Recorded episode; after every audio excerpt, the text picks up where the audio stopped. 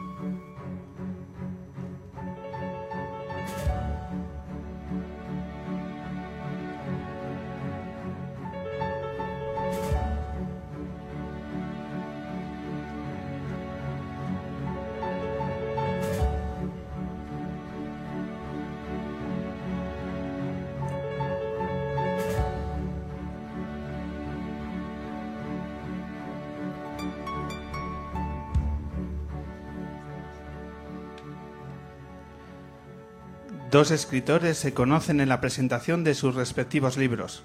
Dado que simpatizan de inmediato y ambos ignoran la obra del otro, acuerdan no leerla para prevenir que un eventual juicio desfavorable enturbie su naciente amistad. Los dos cumplen su promesa y por ello su estima mutua se afianza cada vez más hasta el final de sus días.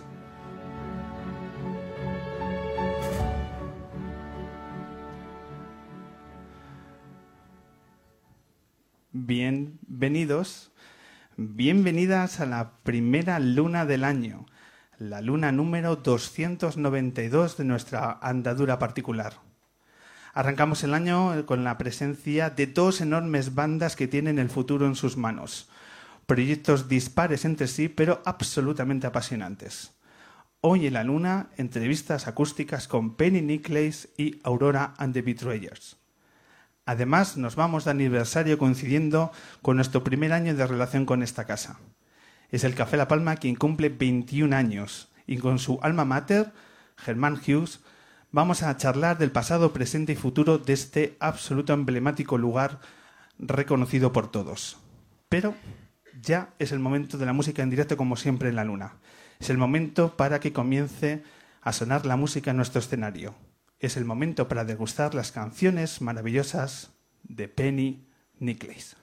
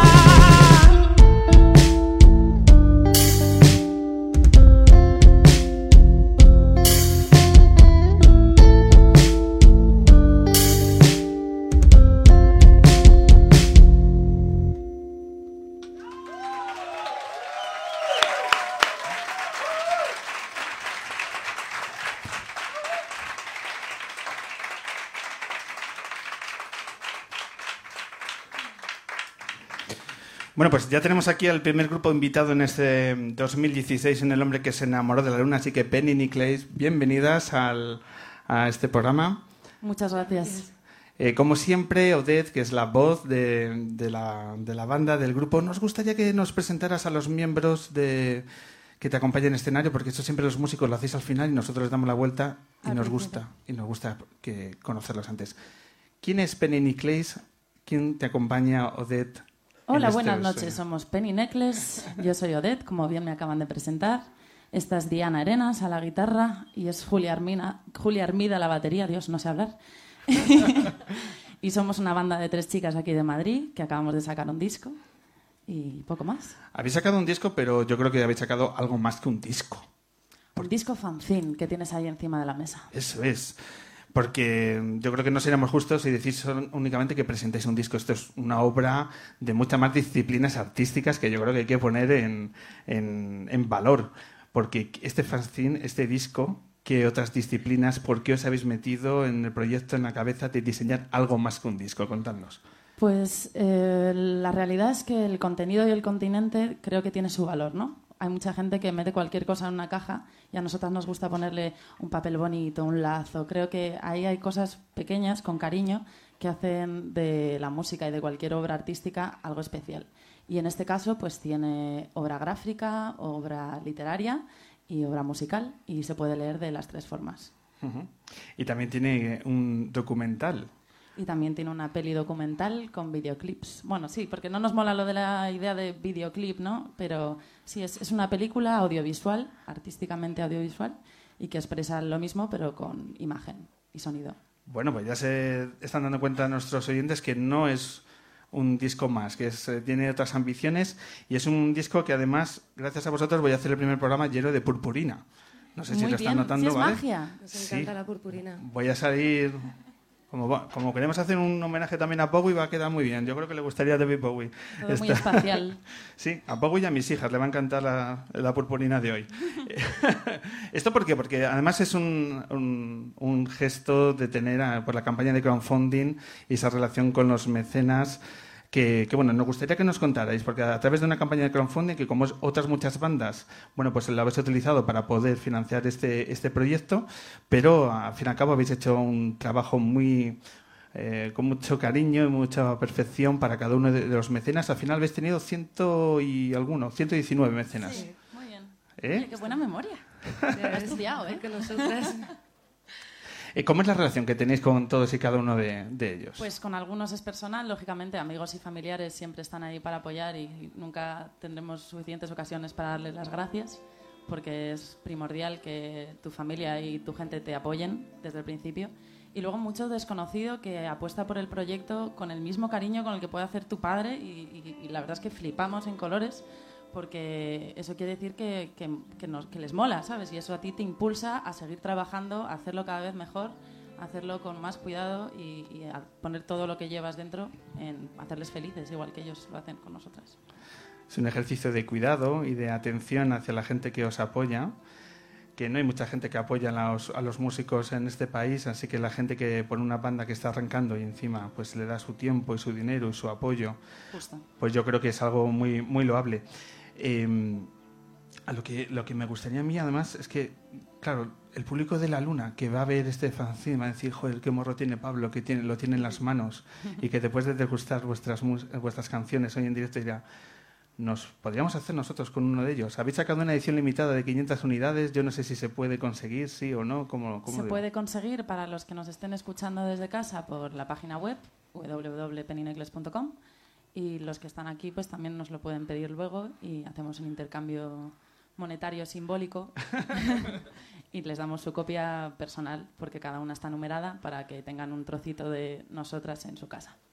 que es altamente recomendable como está, se nota que que está hecho con muchísimo mimo, más allá de la música, que, que luego es el, el fin último, eh, por supuesto, de, de este trío de, gr- de grandes artistas y músicos que tenemos hoy, pero bueno, esa intención de ir a más allá, porque hoy en día la música como eh, artículo físico está bueno, más que devaluado, pero es un ejercicio de optimismo y de bohemia casi en estos días, ¿no? Reivindicar la música en formato físico. Sí, yo creo que además, eh, bueno, con nos- nosotras todas tenemos relación con el arte directa prácticamente y, y yo creo que lo necesitábamos, ¿no? Una implicación musical con, con todo lo que, todo el trabajo que llevamos hecho detrás y que normalmente pues nadie ve y bueno, pues esa era sobre todo la idea y que la gente tuviera algo especial, algo nuestro que, que quizás en otro momento no hubiéramos hecho. Claro, nos hemos liado a hacer lo que nos ha apetecido en el fondo. Sí, hemos tenido mucha libertad y, y con eso se trabaja siempre muy bien, yo creo. Y bueno, pues ahí está para todo el que quiera. ¿Cuánto tiempo habéis eh, estado trabajando en, en este disco Fasting? ¿Cuántos meses os ha llevado de tarea? Pues empezamos eh, cuando fuimos a Aranda en diciembre del año pasado, hace un año, hace más de un año incluso. Nos morimos ahí de frío en Burgos porque nos regalaron tres temas que grabamos como parte de un concurso. Bueno, Y bueno, ahí- eso es un premio. eso es un premiazo. Es un premiazo, vamos a ponerlo en valor. Eso es un Y premio. ¿Qué, gracias a qué ese premio premiazo fue? dijimos, pues ya que hay que grabar, vamos a cambiar de idioma, cambiar de sonido, cambiar de productor. y ahí ya fue el, el, el acatombe. Y grabamos esos tres temas que nos gustaron tanto que dijimos, vamos a hacer un disco largo, ¿no? Vamos a pedir dinero porque no tenemos, vamos a, presentar este proyecto como si fuera, pues, un, eso, un proyecto que quieres empezar y, y a ver quién quiere participar. Y así hicimos el crowdfunding, el fanzine, ya está. Hasta hoy. Hasta hoy. Y bueno, tenéis 119 mecenas y tenéis gente que eh, os ha ayudado en esta tarea. Y una de las cosas que enseguida eh, eh, tomas como conclusión de vuestro proyecto es que estáis muy bien rodeadas, porque hay nombres que han estado participando en las labores de producción del disco, que son gente con mucho peso, con mucho talento, gente que ha pasado por aquí y, y también de mucha calidad humana, y entonces uno ya cierra los ojos y dice, solo puede haber un gran disco. Víctor Cabezuelo, Manuel Cabezalí, Brian Hunt. Bueno, bueno, ¿cómo, cómo llegáis, a, por ejemplo, a estos nombres y qué han aportado, qué han sumado en vuestro sonido, en vuestras canciones? Eh, Víctor es una más. No está aquí pues porque hoy no le venía bien. Una, pero una. vamos, una, una, sí. En el- aunque tenga barba es una más. Y, y la verdad es que, joder, ¿qué te vamos a decir? Ah, Sobre todo destacar lo buenísimo que es ensalzando y haciéndonos sentir seguras con lo que teníamos entre manos. O sea, él da su opinión, por supuesto, mete mano en todo lo que haga falta, pero joder, es que te hace defender las cosas con mucha más fuerza. Porque aparte de que le valoras y le admiras, de repente te dice, esto mola muchísimo, y dices, pues si lo dice Víctor, ya pues por cojones tiene que molar muchísimo. y luego pues con Manu Cabezalí trabajamos en la mezcla, en parte porque Víctor fue el que nos dijo, oye, mezclamos con Manu. Y todas, vale, Víctor. Amén. Y Brian Hunt y Danny Richter, que también fueron pues dos mm, pedazos de técnicos de sonido y con sus estudios que, que sin ellos pues tampoco sería... Esto no sonaría como suena, claro, porque está grabado en sus casas. Así que... Vamos a, ver, a escuchar finalmente cómo suena el sonido de Penny Nicholas en el, en el disco.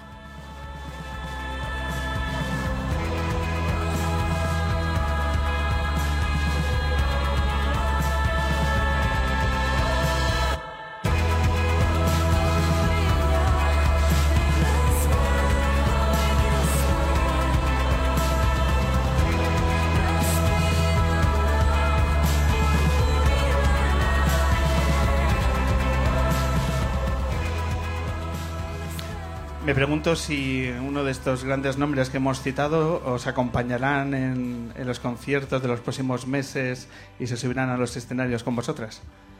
Pues la verdad es que tristemente están muy ocupados y coinciden en fechas y creo que no van a poder estar allí.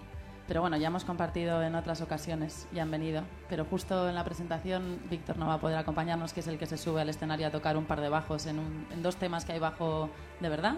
No este teclado, sino el de verdad, de verdad. Y, y esos días pues los tocará otra persona o los tocaré yo, ya veremos. Bueno, ellos como son buenos amigos de, son buenos amigos del programa, vamos a ver si podemos mediar y oye que esos compromisos, Trabajo es trabajo, si tienen que tocar en otra ciudad yo no les puedo decir que no, ¿no? cosas más eh, complicadas hemos hecho, no te preocupes, déjalo, déjalo en nuestras manos. Venga. Hay un tema muy manido en los grupos que siempre es el cuando se salta de un idioma a otro, ¿no? En vuestro caso habéis saltado del inglés al castellano y a mí me parece un tema que es que no hace falta explicarlo más. Cada uno se expresa en el idioma que le apetece eh, expresarse. Yo creo que no hay que, no hay que darle más vueltas. Pero sí me gustaría recoger unas, eh, un testimonio tuyo que he leído en una entrevista en esa búsqueda de escribir de una forma propia las canciones, que yo creo que es un, es un objetivo que no sé si se ponen hoy en día los, las bandas como, como un requisito fundamental para adquirir una idiosincrasia, un, efecto particular. Eh, me gustaría que, nos comentaras cómo es ese ejercicio de intentar eh, tener un punto singular a la hora de escribir y si finalmente lo has conseguido, porque me parece algo bastante complicado. ¿Cómo, cómo es ese reto? Pues eh, creo que es a base de palos. Tú haces una prueba, se la enseño a Julia y a Diana y entonces ellas me dicen, menuda mierda. Entonces digo, pues venga, otra vez. Y así muchas veces hasta que, oye, prueba con esto, porque esta frase me flipa, pero quizás luego con esta idea no. Y es eso, es como dar vueltas alrededor de una misma idea que va uniendo mentes, uniendo influencias y como pasa con la música o con cualquier cosa, ideas políticas, lo que sea. Al final la gente que se une hace que las cosas salgan, se va pegando, ¿no? Y, es como lo que ahora mismo nos salió, pues ha sido un, disco que habla de sentimientos, de amor, de, mirarse dentro, de introspección, de criticar lo que te ha llevado al punto en el que estás para poder controlar lo que va a pasar luego, ¿no? Hay muchas veces que la, gente solo se queja y no piensa, oye, si estás aquí, pues algo habrás hecho tú también para estar en, este, en esta situación. Y, y creo que eso es lo que hemos hecho, pues hablando, compartiendo tiempo de local, de viajes, de, de un montón de intimidades que pasa al final cuando haces una familia, ¿no? De un grupo de música. Imagino que cuando cargas tanto peso específico, tanta emoción en esas letras, luego ocurre que lo que ocurre que cuando se escuchan por primera vez una canción que te la envía Manuel Cabezalí y escuchas Oscuras Golondrinas por primera vez, las emociones florecen. ¿Qué, pasó? ¿Qué os pasó cuando escuchaste por primera vez ese envío, ese archivo de, de Manuel en una canción que a mí me parece de las más notables del disco? Yo personalmente te puedo decir que la primera vez solamente había fallos y esto está muy alto. O sea, no, no te emocionas, estás como muy metido y, y te cuesta no criticarlo. Pero la última vez, ya cuando nos lo entregaron y me lo puse de seguido, sí que lloré de emoción de por fin esto ha salido ya, todo el trabajo, el tiempo y es como un parto, ¿sabes? Es ¡guau! Ya está. Una, una descarga, ¿no? De, por fin. de todo lo que sí. Hay, una fecha que va a ser otro momento de descarga, que va a ser la presentación del disco en, en pocas semanas aquí en Madrid, en el sótano, que quedan muy pocas fechas y que me gustaría que nos comentarais cómo estáis eh, preparando una fecha que va a ser especial, aunque eh, ya estáis con, en la carretera, porque este mismo fin de semana ya habéis estado en Murcia, eh, de vuelta pues habéis hecho en Almansa una parada y habéis hecho también otro concierto. Y bueno, ¿cómo estáis preparando la fecha de febrero y cómo han ido ya estos conciertos, por ejemplo, de este fin de semana? Eh, muy bien, ¿no, Julia? Muy bien, muy bien. Y bueno, eh, de hecho, el, el primer concierto que hicimos, que fue en Murcia, eh, tocamos con un grupo que se llama Cream, que es el que abrirá eh, nuestro concierto de presentación en el sótano. Y pues muy bien, bueno, en un formato un poco reducido porque Diana no podía venir, entonces nos hemos apañado. Echamos mucho de menos.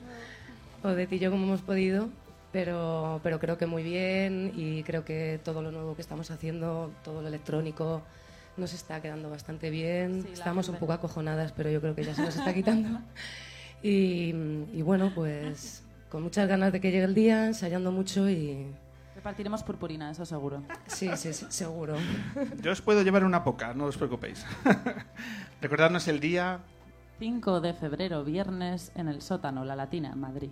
estreno mundial de el Lo vamos disco. a petar.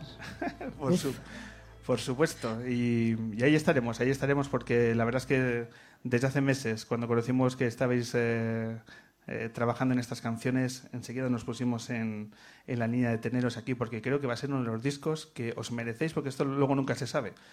Pero os merecéis que este sea un año con buenas noticias porque este disco tiene mucho, mucho talento que, gracias, que disfrutar. Vamos con, el, con los siguientes temas. ¿Os apetece? Sí, uno bonito y uno bonito. Venga, contanos, ¿qué vais a tocar? Este tema se llama Contraluz y es bonito pero triste. Es el tema. Ea. Es un tema que tocamos, que grabamos en el invernadero con Brian Hunt en, un- en una toma continua. O sea, nos sentamos Diana y yo mirándonos con poca luz y lo grabamos del tirón. Y hoy vamos a hacer más o menos lo mismo. Ahí va.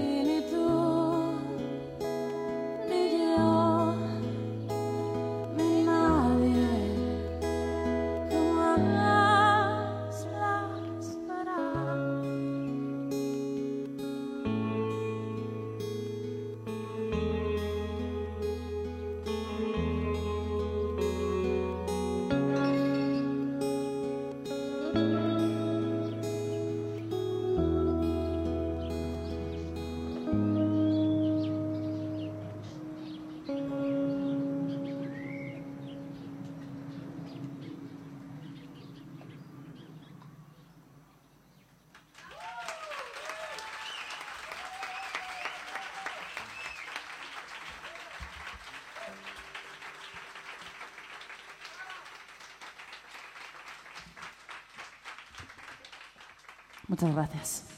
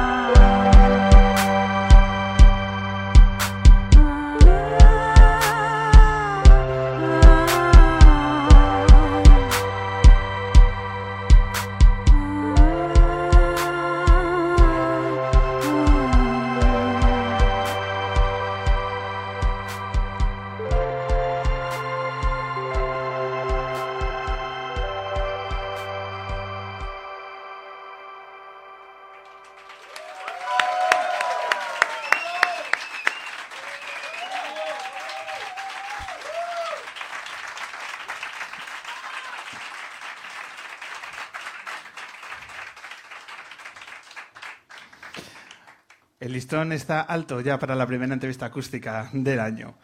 Muchísimas gracias por vuestra visita a nuestro programa. Nos vemos el día 5 en el sótano para disfrutar de vuestras canciones.